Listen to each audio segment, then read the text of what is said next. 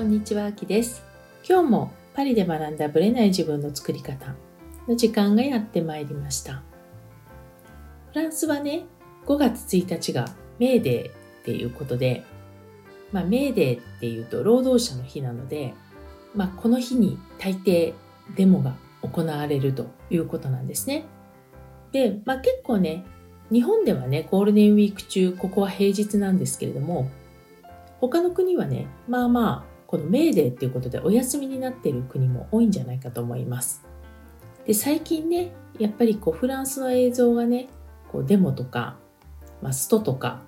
まあ、暴動とかね、そういうのが表に出てるケースもあるということもあり、フランス大丈夫なんですかとか、いろいろ聞かれることも多いんですけれども、まあ、ちょっとね、その辺の流れをお話ししたいのと、最近ね、出てきた、ま、話題についてちょっとお話をしたいと思います。まあ、実際もともと話の中身がね、わからない方のために言うと、もともとフランスでね、年金の支給開始年齢を、まあ、62から64に引き上げるっていう年金改革を提案したんですね。まあそしたらね、当たり前なんですけど、フランス人はまあ大反対なわけですよ。まあ政府以外の党も反対だし、国民も反対すると。で、今回、まあ問題は49.3っていうのが、まあ、一つのキーワードになってるんですよ。まあみんな49.3ってよく言うんですけども、49.3っていうのは、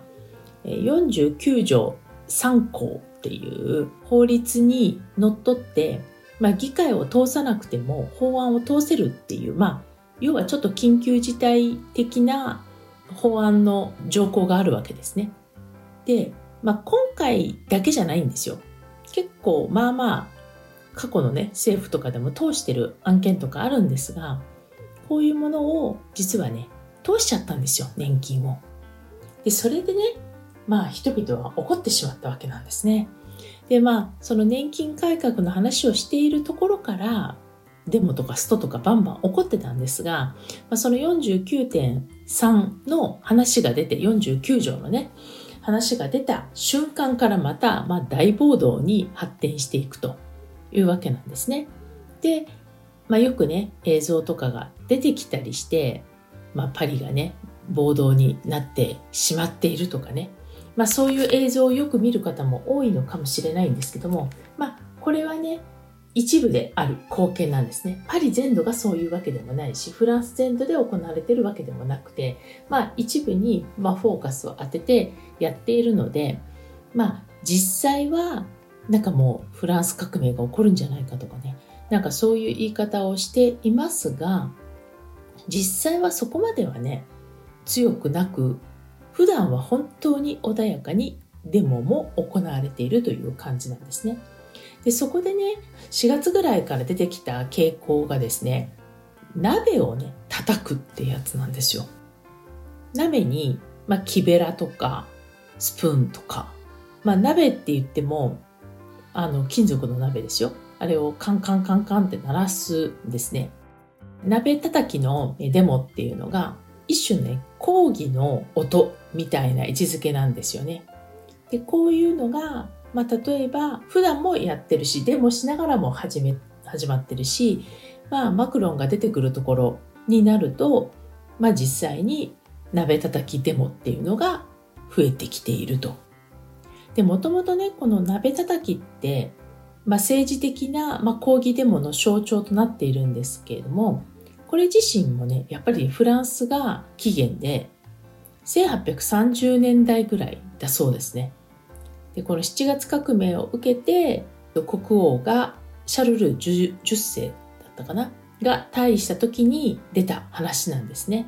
でこの時に、まあ、このルイ・フィリップっていう新しい王様に不満を抱いた人たちが、まあ、大騒音を立てるっていうこの風習をね借りて自分たちの声を届けようとして鍋叩きが始まったということなんですね。で、これがね、まあ、ある意味、世界に波及して、一時は、まあ、例えばフランスの植民地だったアルジェリアとかね、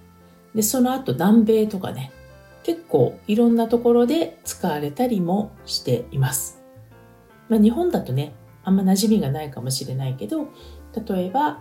ミャンマーとかね、ああいうアジアでも行われたりしていると。まあ、そういうところで何かのたんびにね、まあ、ちょっとブームとなって戻ってくるんですけども、まあ、今回マクロンの年金改革っていうので鍋の音が大きくとにかくなんか喋ろうとしたりとか例えば、えー、マクロンが演説をする時にテレビ演説するんですよでその時に今日夜8時からテレビ演説が始まるぞっていうと、まあ、外でバーッと鍋叩きが始まるという感じなんですね。まあ、うちのエリアは全然そういう感じではないんですけども、ちょっと住宅地っていうのもあるんですが、まあ、パリのね、まあ、そういう繁華街的なところは結構やってるような感じでした。で、まあ、実際にデモしてる人たちは穏やかで、暴動が行われてるのはほんの一部です。はい。もう暴動はね、な単に年金改革を利用したい人たち、もともと不満を持っていて、年金改革でデモをしているところに乗じて、物を壊しにかかってる人たちで、本来ね、デモってね、本当に歩いて、静かに歩いてるんですよ。穏やかだし、なんていうのかな。怖い雰囲気とか全然ないんですね。まあ、ただね、今回はほら、鍋持って歩いてるし、あとは、マクロンに対するブーイングとかね、マクロン辞任しろみたいなね、あの、ことをずっと叫びながらやったり、歌を歌ったりっていう感じなんですよね。まあ、ある意味もう本当に音楽隊みたいな感じになってきているんですけれども、まあ比較的人々が思ってる以上に静かに、で結構ね、みんな楽しそうにデモ行進しているっていう、そういう感じで、まあ、5月1日はね、メーデーだったということもあり、まあ、暴動が実際あったんですよね。警察とのやりとりもあったし、まあ、そういう動画がツイッターとかね、そういうところでも流れてるので、まあ、大暴動になっちゃってるっていうのは見てる方もいるかもしれませんけども、まあ、実際は一部そういうことが行われています。まあ、それはね、やっぱりちょっと残念ですよね。大暴動になってく。まあ、でも、ちょっとアグレッシブにみんななってくると、まあ、警察ともみ合いになったりとか、まあ、そういうのはねどこでもありますけどね、まあ、これはね実際には今後どうなっていくのかわかんないですね、まあ、マクロンも変な話、えっと、5月の半ば G7 のサミットで広島に来るし、まあ、フランスは開けたりするわけですよ、まあ、その間ね、まあ、ちょっと穏やかにはなると思うんですけどもこの年金改革が実際どうなっていくのかっていうのはまだまだ先が見えないと。終わりまでわからないという感じになってます。それでは本編スタートです。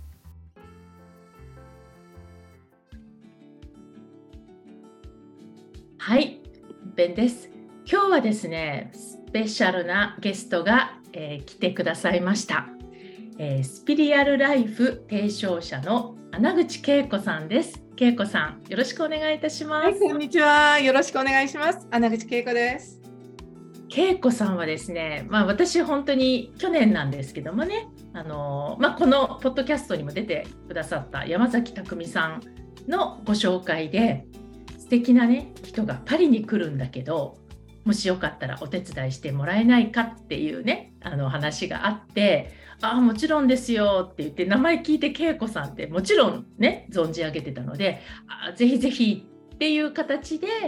去年のね秋に一緒にまあ本当に微力なんだけどねパリでちょっとお話し会もやりで恵子さんがねそのパリのディズニーランドをなんと貸し切る。この話しても大丈夫ですよね。全然大丈夫です、はい、あの貸し切るっていうねすごい技を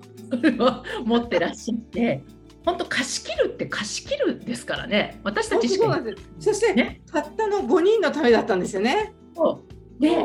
朝早く、まあ、行くっていうのは分かってたんですけど私もねそういうのやったことがないから何が何だかさっぱり分からないままでも恵子さんが誘ってくださってお席あるのでって。いやちょっと私いいのかしらとか思いつつあのめちゃめちゃ一緒に楽しませていただいてディズニーランドってやっぱすごいなと思いましたね。やっぱりあのディズニーランドのコアバリューというものをああいう形でねあのね体験させていただいたっていうのはすごいなと思います。はいで勝ったですね。で、まあ、それをね、その、まあ、権利っていうのを恵子さんが、うん、まあ、見事手にされて、はい、まあ、ね、わざわざ、まあ、そのためも込みでパリにいらっしゃったんですよね。はい、そうなんです。それそれがまず一つの目的であの行ったんですけれども、でその後なんか旅行もしたいなと思ったんだけど、でもパリといえばやっぱり懐かしいなんかそのパリでセミナーであのね十数年前に開催できたなんかすごいその時そのパリのに在住の方々とつながれた喜びって忘れられなかったんですよ。うん10年前も異文そうそうで異文化で、まあ、アメリカメインに住んだことがあるのでやっぱり異文化に住んでいる人たちの意気込みとかなんかパッションっていうのをねなんかすごい感じていてだからすごいその異文化で住む素敵な方々に出会いたいって思ったですしでそこでセミナーねして喜んでいただけたら楽しいかなって思ってて。うん夢を叶えてくれてありがとうございました。いやいや、とんでもない。お話し会もね、なんかこう、はい、みんながすごい良かったって言ってくださってたし、なんかその時に必要なメッセージをね、はい、ちゃんとやっぱ恵子さん伝えてらっしゃって、すごいなと思ってね。あの時はね、あの他にもいらっしゃってね、すみれちゃん。セミナーっていうかねお話し会をされたんですけどもあの恵子さんの話もすみれちゃんの話も素晴らしかったっていう感じでねみんな満足していらっしゃったっていう回でね、またね、はい、やりたいなやりたいです。はい。えー、ありがとうございます。と思います。で、恵子さんはね、私のイメージですと、こうやっぱり英語圏の、はい、ご縁があるというかね、まあ、もちろんアメリカにもいらっしゃったことがあるので、はい、でそういう方から見て、このヨーロッパってどういうふうに映ったのかなって、まあ、ずっと旅行されてるので、前々からあると思うんですけど、いろんな場所をね、こうご覧になって、はいであの後もパリの後もいろんなところご旅行されてたじゃないですか、はい、南行ったりとかね。でフランスとか、まあ、ヨーロッパって、うん、なんかお寺子さんから見てどういう場所って言ってます、まあ、私自身から見たらすごいやっぱりうん、なんか歴史が深いしそんな中でこうやっぱり文明がこう今に至ったそのすごいストーリーがあるって思うのとそして人にやっぱり人を通して私はそのなんか文化を感じるっていうのがあったらやっぱり一人一人が自分をすごく持っていて、うん、えすごい表現力があるなってすごく思いますね。アメリカ人のその文化の歴史が浅いのとは違ったこう重み。そうそう、うん、そのフィロソファーなんですよみんな。私の私が出会うこのヨーロッパ圏内でどこでもそうです。なんかちゃんと哲学をこう深いところで持っていてそれがちゃんと自分の表現でユニークな形で個性が豊かだなって思うしそれがすごく私の中の一番の興味深さですね。ヨーロッパでいろんな方に出会うっていうのは。うん。フィロソフィーはねやっぱり歴史となんかセットになってる感じ。セットになってるやっぱりやっぱり歴史をこう積んでいく中でいろんな出来事があるわけじゃないですか私たちの人生もそうじゃないですか20代の時の自分の持っているあり方とこうねだんだん、えっと、紡いできて、ね、40代50代になってまた違うじゃないですかやっぱそれが一番やっぱり歴史歴史のこう長い国の人たちとの出会いってすごいやっぱり考え方がやっぱりすごい深いところから来るっていうのを感じるんですよね。それがすごい私にとって魅力ですよね。えー、面白い。やっぱりそういう視点ってねほら住んでるとねなんかあんまりほら実感がないっていうかね分かんなくなっちゃうというかね感覚がないんですけどやっぱ外からそうやって見てくださってる言葉ってすごく、うん、新鮮ですねやっぱりね。でそれでなんかあとは、うん、やっぱり大陸の中のいろんな国だからすごく異文化に対してのオープンさっていうのかな他国の言語を喋るじゃないですか、普通に。普通に。なんかそういったものに対しても、あの、柔軟性も感じるし、その歴史の深さで、ここはって、あの、なんか譲れないものを持ちながらも、見ていると、案外、フレキシブルなところもあるなって。だから、頑固さとフレキシブルな、この相反する矛盾したものを両方持ちながら、こう、人付き合いがあるんじゃないかって思った。そういう意味で結構複雑かもね。うんうん。複雑だから面白いんだけどね。あですよね。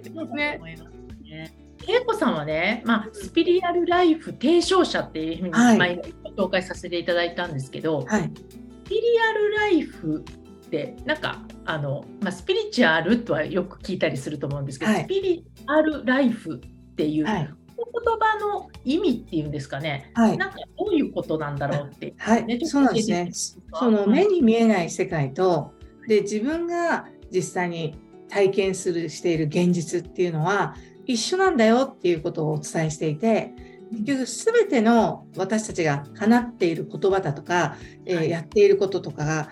背景にはその目に見えない世界とつながっている。もっと分かりやすいとその潜在意識も見えないじゃないですか。だけども自分が発する言葉とか行動にはその潜在意識から来るものもいっぱいあると思うんですよね。でそういう意味でまず一番分かりやすいのが潜在意識も私はスピリチュアルと捉えて目に目に見えないね。そして同時に私たちって先祖がいて私たちが生まれてきて今があるわけじゃないですか。そういう先祖っていうのももうね、あの、他界して見えないけれども、その存在であったりとか、あるいはもっと行くと神様であっただったりとか、ね、ヨーロッパだったら聖母マリアとかね、不思議めないの教会とかね、やっぱりその、えもういないけれども、そこに根付いて目に見えない存在たちが、私たちの日常にすごい影響を与えていて、その影響をどう私たちが捉えて受け取るかっていうところころが、自分の行動や価値観の背景にあるんだっていうことでね。だからそこを外して、えー、全てのものを、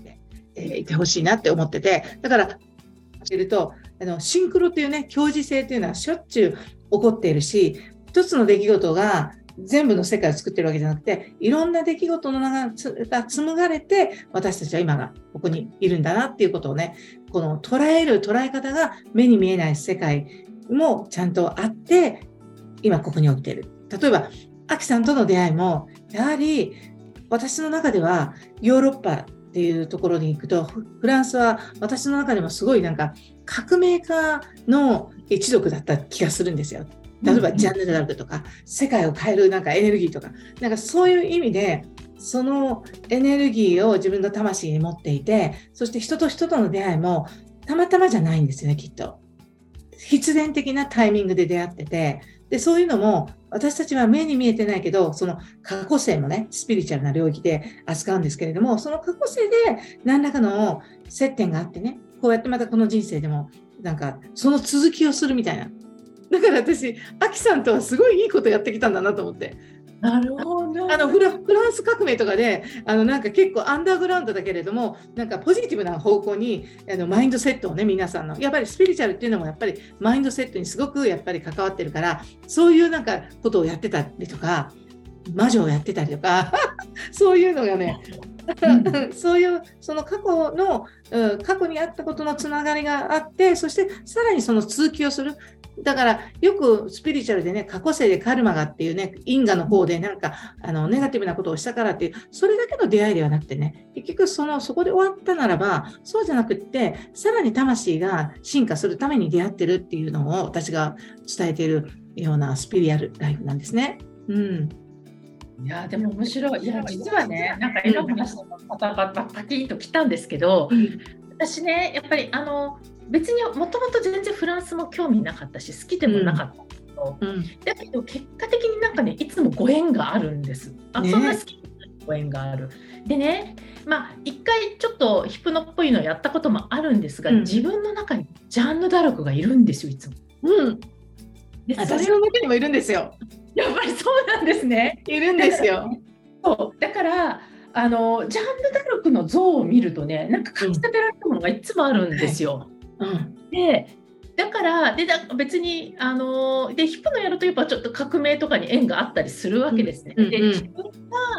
どっちかっていうとやっぱり性格的にもパイオニア系で、はい、なんか新しいことをなんかリスクを冒してでもやるっていうのは結構嫌いじゃないんですね。うんうん、こういうなんかメンタリティっていうのかな？なんかそういう部分が結果的に今こう住んでいるフランスと今自分の中で結びついてるっていうのはね体感として本当感覚レベルなんですけど、あ。るのでなんか今の話はすごい納得。まさにその通りでだから私はそのアキさんとのこのご縁がねあんな楽しいことで始まってだけどなんか世界に対して何らかの変化を起こすとか人に対してのそれを一緒にするなんかあの可能性っていうのがすごい感じられるんですよね。うん、そうなんですね。いいやだからね、まあ、そういう私はねそういうのあんま分かってないんだけどなんかそういう、うん、あのアクティブな恵子さんっていうのはすごく私も本当に見習ってるっていうか見習いたいなっていつも思ってるところでもうとにかくもう怖いものなし系に見えるんですよ恵子さんって。なんかねすごく来るのはねやっぱりそのジャンヌ・ダルクが自分の中にいたらさ死をも覚悟できて、そしてもう怖いもの知らずで、そそこれが最高最善であると思ったら突き抜けていくようなエネルギーっていうのはね、今もあるし、だからなんかあのスピリチュアルなことをあまりこうあの広がってない時代からスピリチュアルなことを伝え始めたのもそうだし、で、これからもどんどんとやっぱり、うん、なんか世界中にそういうスピリアルなエッセンスをね光の柱をこう立てていくみたいなそういうなんかイメージが私の中にあって。うん白でねちなみに、まあ、ちょっとねあのウィキペディアにもね恵子さん載ってるからね、まあ、ご拝見させていただくとスピリチュアルっていうかなんかもうすごい現実世界にこうねお仕事バリバリキャリアを積んでこられた方なんですよ、はい、ね見るとね。うん、だから一見こうスピリチュアルと結びつかないイメージがあの最初のキャリアとかだけを見るとね。ありますよね。うん、で恵子さんのそのスピリチュアルな世界スピリアルライフとの出会いって何かきっかけがあったんですか？やっぱりステージがいろいろあったんですけどやっぱり第一ステージっていうのはやっぱり自分が生まれた生まれた家族、うん、私の祖母がすごいスピリチュアルな人でもうそのその祖母が無条件の愛そのものだったんですよね。嫁姑の関係というのはもうなくて私の子供時代はうちの祖母が母を本当に娘以上に大事にしていてで母に本当に好きなことをやらせてて母はなんか商売したくて商売やるって言ったら「えー、できみこさんやりなはれ」みたいなだから母は私がもうあの物心つく前から仕事していてその時代では珍しいんですよね。家庭に入ってなくて。でも祖母が私を育ててくれたから、まあ本当に、まんまんちゃんあんって大阪弁で言うんだけど、お祈りするときに子供時代は、まんまんちゃんあんっていうのは鮮度にね、あの手を合わせてありがとうございますっていうね、生生身な仏をね、えー、唱えるんですよ。だからそういったこう、もう見えない世界とのつながりは祖母を通してあったわけですよね。うん、でもそれがやっぱり私の中のこのすごい人生に対するものの見方っていうのはすごい影響を与えてくれてで第2ステージは私自らのなんかそのスピリチュアル体験が幼稚園にあれあの県名幼稚園って言ってねあのカトリックの幼稚園に行ってたんですよ。その時に夢か現実かわからない世界で光の体験をするんですよ。光に包まれるっていう。マリア様に包まれたんですよね。でそれだけど子供だから何だろうっていうケースですよね。で、その後後のステージでね、私すっごいおとなしくて、今よく喋るじゃないですか。でも、そうじゃなくて、人見知りするし、人が怖かったし、なかなか自分からあの一歩進んで話しかけるということは8歳までできなかったんです。それが8歳になった時に、ピーンってこう声が内側から出てきた、もういいよって、なんかストーンってなんかまるで魂と今私が伝えている高次の自分であるハイヤーセルフがストーンってはまった感があるんです、魂のレベルで。完全に肉体に入ったって、そこからおてんばになって、そこからおしゃべりになって、めっちゃ人が変わったみたいになったと。それがそのステージがスピリチュアルな体験なんですけど、その時は別にスピリチュアルな体験なんて思わないですね。今思えばそうだった。で、そこからは普通にスポーツ大好きでテニスやっててね、その今度は二十歳の時のまたスピリチュアル体験で、やっぱマリア様とすごいご縁があるんですよ。で今度そのカウアイ島にリトリートに行くんですけれどもあるそのあの方がやっているねスピリチュアルなどっちかというと自己啓発とスピリチュアルな間のことで誘導瞑想を主体にしている方がいて、だから意識を拡大するとかそういったあのシャクティ・ガワエンさんっていうのも亡くなられたんですけどその方のリトリートに行った時にパッてそこにいた人がスピリチュアルな方ばっかりであなたは絶対このマリア様をチャネリングする人に会った方がいい。チャネリングですか？みたいな。あんまりそのチャネリング知らなかった。ら何ですか？って言って、要はいた子みたいな話なんですよね。じゃあ行くって言って連れて行ってもらったら、そしたらマリア様降りてきて、久しぶりねとか言われちゃって、え？って言って、そしたらその幼稚園の時の私があのマリア様の光に包まれたのをマリア様が思い出させてくれて、あすごいと思って、もうそこからね、結構出会う人全員があの宗教家であったりとか、でカトリックとか、もう本当にその、最初はそういう人ばっかりなんですよ、アメリカに行った後は。22歳でアメリカに渡ったんですけど、その時からはもうなんか、ホストマザーは、そういうある特殊なキリスト教のスピーキングタングって言って、要はチャネチャネリングですよね。スピリットの声を聞いてチャネリングする人だったりとか、もう、あの人が、あの人がもう私を導いてくれたりするから、もう、これは自分はもうそのまんま情報を受け取って、ただただ、あ、この現実世界の中に見えない世界は絶対にちゃんと交差しているんだなっていうことは20代から分かってたんですね。だからって言って私、この今やってる職業に就くなんて思ってなかったんですよ。ア、キ、さんのように人事関係の、私はその異文化関係のコンサルタントで、やっぱり人事関係でこうグローバル化していく中で、やはり違う文化の人と関わってチームビルディングであったりとか、えー、社長が突然言語もできないのに日本に送られている方々のそのエグゼクティブコーチング、異文化関係のそういうのをやってて、全然そのスピリチュアルとは全く表向きには関係ないけど、私の中ではやっぱりご縁のある人は外国人ばっかりなんですよ、日本にいても。で、これはやっぱり、うん、あ、私がこの方を本当に日本人とうまくやっていくとこことを導くんだなという形で、表には出さないけど、感性とか直感とかガイダンスみたいなものは、この人のために何が必要かっていうのは、なんかわかるからそれを伝える。そしたら契約が結ばれるって言って、コンサルティングでもめっちゃ成功してたんですよね。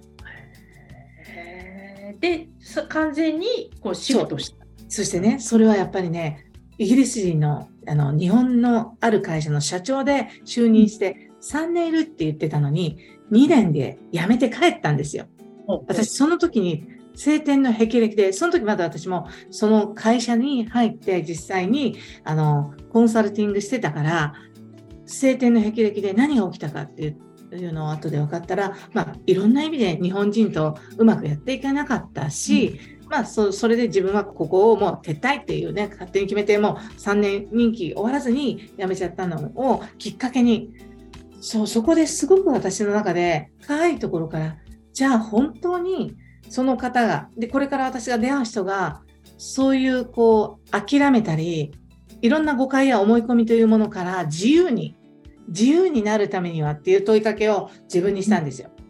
そしたら帰ってきたこと。全ての存在は魂でつながってるとかね。それが一つとなる。その魂はつながってるからその実際にいろんな出来事を乗り越える力はみんなあるんだっていうのが分かったからあこれからはその企業を対象にやるんじゃなくて個々の対象にその自分と魂とつながった時に起きる全ての出来事に対してなんか自分が本当に大事なことを気がついていけばいろんな意味で途中で何かがね、思い、夢が叶わなかったり、あの、違う形で叶っていくからっていうのは分かったりとかするじゃないですか。そういうことに一人一人が気づいたときに、すんごい心の平安と、その世界がうまく、人間関係がうまくなっていき、世界が本当に平和になるなってすっごい気づいたんですよ。そっからもうね、コンサルティングやりながら、そのコンサルティングで稼いだお金はイベントやったりとか、グローバルピースフォーラムとかいう、なんか500人集めて、あの、赤字覚悟で、赤字であろうがなかろうが、もうみんなこの魂につながることに貢献するって言って始めて、うん、それをやってたらいつまにか逆転したんですよ。コンサルのそのお仕事から実際にシフトしましたね、完全に。へじゃあ自分の、まあ、気持ちっていうかなんかそれに従ってやってたらいつの間にか変わってそうなんですもう従わざるを得ない。だからもうコンサル時代の友達は結構何言ってんのってちゃんと稼いでて何の問題もないのになんでここを去るのみたいないやだけどそれは私以外の人でもできると思うって思ったんですよ。うん、で私の友人にそのプロジェクトを譲ったりとかしてでその流れで本当に徐々に徐々に私自身が心からイエスだと思う信じたことがこのスピリチュアルな世界だったからそれに対してすごくこういろんな角度から皆さんにこの自分とつながる自分の本当に崇高な自分が自分の中にいるっていうことをね、うん、目覚めていくことをやっててやっぱりアセンションっていう言葉に出会うわけですよね。最高みたいな次元上昇して私たちは本当に今思っているだけの自分じゃなくてすごい多次元的なね自分に出会った時にまさにいろんな日常の出来事に対して工事の視点から見た時になんか納得いくなって思ってね、それでずっとやってんですね。飽きずにっていうか、懲りずに飽きない。やっぱりいろんなこと起こりますよね、やってたら。やっぱり会社を経営することも含めてね、うん、危機的なこともあってても、でもそれでも信じ信じてこ、このスピリチュアルな、リアルなことがこの世界に絶対必要だっていうことへのなんか、絶対信頼っていうのはなんか揺らが揺るがないんですよね。だってね、まあ、恵子さんのこのキャリアとかを考えたら、もう相当なんか、まあ、日本でいうこのスピリチュアルの世界の、まあ、走りじゃないけど、うん、結構初期の頃じゃないですか。今のような、はい、なんかみんなの認識と違う時でしょ、はい、またちょっと違いますね、ね、当時って、うん、当時はもう本当にオカルトだし怪しいから怪しいみたいな、ね。うん、そんなこと言うなとかね。そういう、あの世界だったから密かにもっとサブカルチャーのサブチャーカルチャーの目立たないようにっていうのがあったけど私はもうこういう生活じゃん。性格だしジャンヌ・ダルクだからいやいや何言ってんですか？みたいなもうめっちゃ明るいスピリチュアリストになってでスピリチュアルな世界をこうもうあまり海外の人もね、えー、交流もなかった時代なんですけれどもスピリチュアルな世界って日本人の霊能者の方が主流だった時代だからだから、すごい新しい風を吹かせようと言って、こう、海外のあのゲストスピーカーを招いたりとか、それこそ天使とつながる方で、天使のメッセージを個人セッションでやる人がいろんな方、やっぱり出会っていくんですよね。そして出会った方を日本に招いてきたんですよね。うん。まあ、じゃあ結構まあだからイベントもされていたし、はい、なんかスクールとかもされてそうなんですよ、それ結局自分自身が使ってたのはその自分流っていうかね自分なりに使ってたけどさらにそれをこのこれが全て出会ってな学んでできるならば私はそういうのを広めたいと思った時に2つの学校に出会うんですよね。1つはバーバラ・ブレナンスクール・オブ・ヒーリングって言ってやっぱりあのヒーリングを4年生の大学のように年間25日を4年間通っていくところに行ってた1997年にねそして同時期にですね私はあのアネモネという雑誌のインタビューはしててそれで私が手を挙げて私がインタビューされた後に、はい、手を挙げて、これからはグローバリストですから、グローバルなね、ゲストを招き、私海外にいっぱい行ってるんで、インタビューしてきますから、記事も書きますから、載せますか？って言ったら、載せませんか？って、やってくださいって言って、アネモネの,、あのグローバルスピリチュアルパーソンになって、いろんな方に会って、その中で、レムリアの愛の魔法の学校で今やってるドルフィンスターテンプルミステリースクールっていうのにアメリカのパワースポットのシャスタでアモラクアイさんに出会ってすっごい、あ、もう衝撃を受けたんですね。その衝撃っていうのはですね、やっぱり魂は私のどっかで、すべての魂は対等だっていうなんか認識があったんですよ。で、いろんなスピリチュアルリーダーにあったけど、それを感じさせる人はその前にはいなかったけど、彼女がまさにそれをもう体感でもう出会ったその瞬間から目と目があって、ハートとハートがつながって、走ってあ魂の対等性をこの人は知っているって思って。で、レムリア時代もそうだったっていうことをね、教えてもらい、これだって言ってもうね、サクサクサクサクその学校に通って、シャスタに、アメリカに通って、あの、ちょうどよかったのは、そのバーバル・ブレーナーの学校でも、年に5回もアメリカに渡ってたから、その流れの中で、シャスタによって、その学校にも行けてみたいな、すごい、だから、あの、その当時は学んで、そしてアウトプット、インプットしたのを全部アウトプットして、前はコンサルティングでやってたことだけれども、そのヒーリングセッションというのを始めたんですね。もう98年から。うん、早いですよね。早いですよ。でもね、やっぱりピンときて、やっぱり、アキさんもパイオニアって言ってたように、やっぱそういう無から有を生む、これ自体がやっぱり、やっぱり錬金術師じゃないですか。魔法使いじゃないですかそ。そういうことって好きなんですよね。やっぱりもう駆り立てられるし、内側からもう湧き上がってくるんです。気持ちが。いやだからねなんか私が今話を聞いててすごく思うのは本当に多分ビジョンとミッションががっちりはまって、はい、よく内側からもう溢れちゃってるからもう多分誰にも止められない感じなんですよね。うん、自分も止められないし、うん、だから本当にそういう世界とつながってるんだなっていうのが、今の話を聞くだけでも分かりますね。ね。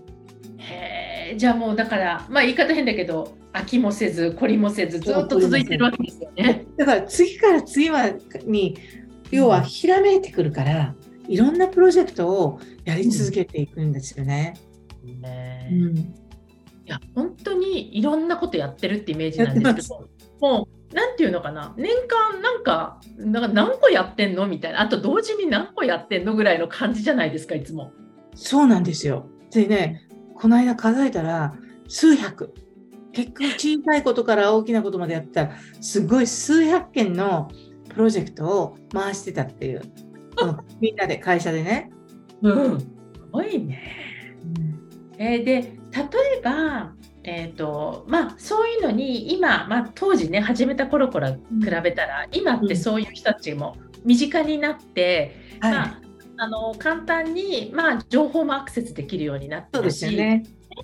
当時は本当人がイベントで来てくれないと、ね、うん、なかなか接することができなかったことも、まあ、こうオンラインの世界になり、まあ本当に一般の人もこうスピリチュアルっていう言葉を聞いても誰もオカルトとは言わなくなったですね。で今ってこのなんか、あの世界っていうのはそういう意味では恵子さんが見てた世界なのか、うん、なんかまた社会の流れとともにこれから変わっていく感じなのか。例えば今ほらの時代とかれてます。初めてこのスピリチュアルなその世界のことをお伝えし始めて28年になるんですけど、うん、すごくこの今はその以前に見てた世界がこうある種一つのライフスタイル、スピリチュアルがライフスタイルになってきた。っていうのはすごいなと思うし、で、これから先を見たときに、この私が見ている世界っていうのは、このスピリチュアルなあの能力っていうのは誰にもあるから、あの要は自分が100歳になるまでにどんな生き方をしたいかって思った時におそらく体痛い痛いとかねなんかもうつまんないねあのあとは死ぬのを待つだけだっていうような世界ではなくてこのせこのスピリアルライフというのは実際にいかにやっぱりハッピーな状態でそれは心も体もそして楽しい、えー、喜びに満ちた100歳を、えー、なんか選べる方々のために貢献できるかなって思ってて。いつも聞いてくださりありがとうございます。この番組は日本時間の毎週木曜日の夜配信されています。同じく木曜日、日本時間22時から30分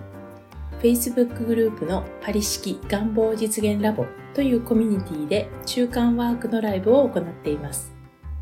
こちらはノート術の実践ライブパリ式願望を実現するためのマインドという願望実現が加速するコミュニティです。アーカイブでももちろんいいのですが、ライブで参加されるとより効果が高いとの声をいただいています。時間が合う場合はアーカイブよりライブでぜひご参加ください。参加されるとノート術の教科書というプレゼントや他の特典もついてきます。